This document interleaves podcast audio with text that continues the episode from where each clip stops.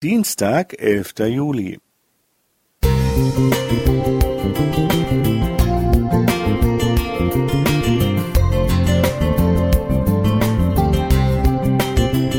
Ein kleiner Lichtblick für den Tag.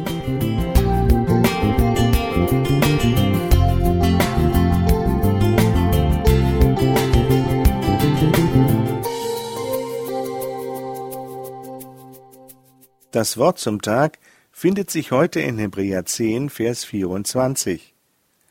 Und lasst uns aufeinander Acht haben und einander anspornen zur Liebe und zu guten Werken.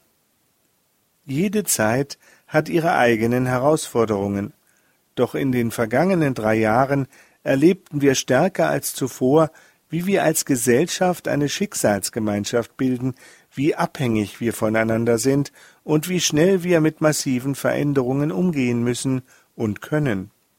Im Hebräerbrief finden sich zahlreiche Ermutigungen und Ermahnungen, wie Gemeinde in herausfordernden Zeiten auf dem richtigen Weg bleiben kann.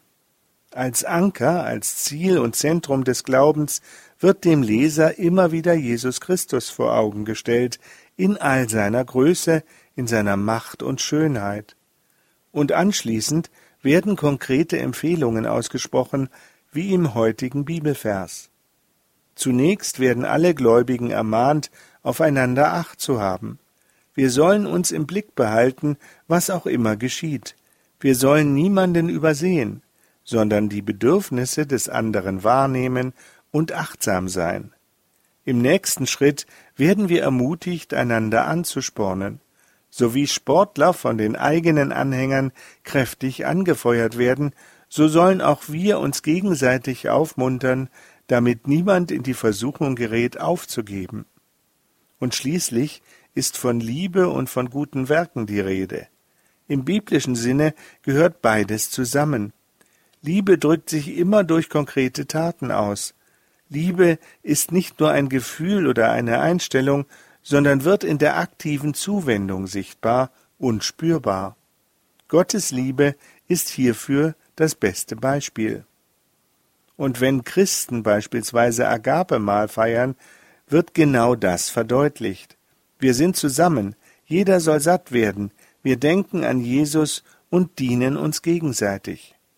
Doch auch und gerade in unserem Alltag sollen wir aufeinander Acht haben und uns zur Liebe und zu guten Werken anspornen. Wir besuchen uns, verabreden uns zu einem Spaziergang oder greifen zum Telefon. Wir packen an, wenn jemand Hilfe benötigt. Wir engagieren uns in der Gemeinde. Wir spenden für die, die in Not geraten sind. So bleiben wir als Jesu Nachfolger auf dem richtigen Weg. Markus Jelinek